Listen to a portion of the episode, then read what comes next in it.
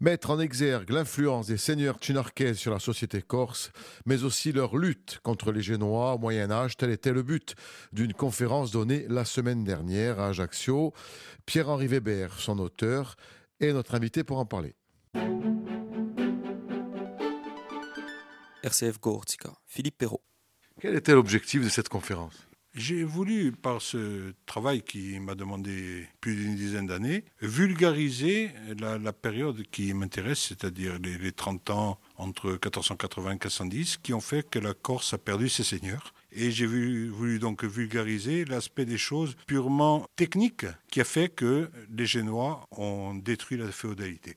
On sait qu'en Corse, il y a des personnages historiques euh, importants et qui sont souvent sur le devant de la scène, on dira entre guillemets, notamment Napoléon, Sampiero Ugo, Pasquale Paoli. Les seigneurs de la Chinarque, ils ont un rôle important dans l'histoire de Corse. On les mentionne pas autant. Alors, on a l'habitude de, développer l'histoire de la Corse à partir du siècle des Lumières et de Paoli. Ensuite, on parle de Napoléon, on parle beaucoup moins de Saint-Pierre, qui était juste la période précédente, et encore moins des seigneurs de Chinarque, qui ont fait l'histoire de la Corse, puisque la plupart des hommes politiques, des grands hommes politiques, la plupart des gens qui ont fait ce que la Corse est aujourd'hui, étaient soit chinarkaises, soit descendants de chinarkaises, et ils le sont toujours à l'heure actuelle. Qu'est-ce qu'on peut dire de ces seigneurs de la Chinarque? Qu'ils ont été l'emblème de ce qu'est notre mentalité, toujours aujourd'hui. C'était des gens qui recherchaient principalement non pas la richesse, mais le pouvoir. Dans votre conférence, vous avez scindé la Corse en deux. Chismonte et Poumonte et Chinarquez, ils étaient que dans le sud. Pourquoi? Tout simplement parce que c'est la zone qui a été prise de force par le premier des Chinarquez, Giudici da Chinarque. C'est la zone dans laquelle il a établi cinq de ses fils dans cinq seigneuries qu'il a créées. Le nord de la Corse étant, lui, sous la coupe des Génois, depuis leur arrivée.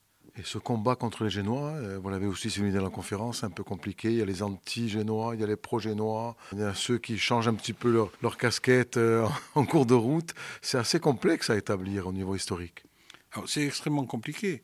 Euh, ce qu'il faut comprendre, c'est que les Génois voulaient garder la Corse, oui, la, la garder et la conquérir, parce qu'elle est, comme on peut dire aujourd'hui, un porte-avions dans la Méditerranée, et qu'à partir de la Corse, ils pouvaient barrer les routes des protagonistes européens qu'ils combattaient en permanence, tels que les Aragonais, les Pisans et ainsi de suite.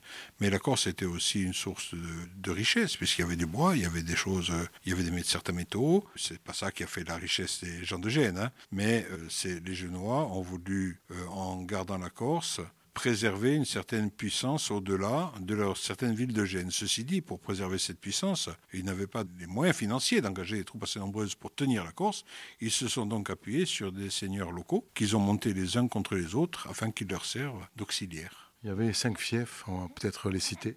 Les seigneuries chinarquaises sont donc celles de la Rocca, d'Istria, de Bozzi, d'Ornano d'Alica. Le travail que vous accomplissez déjà depuis une bonne trentaine d'années va faire l'objet d'un livre, d'un ouvrage qui va être coécrit avec euh, votre frère et avec l'historien Philippe Colombagne.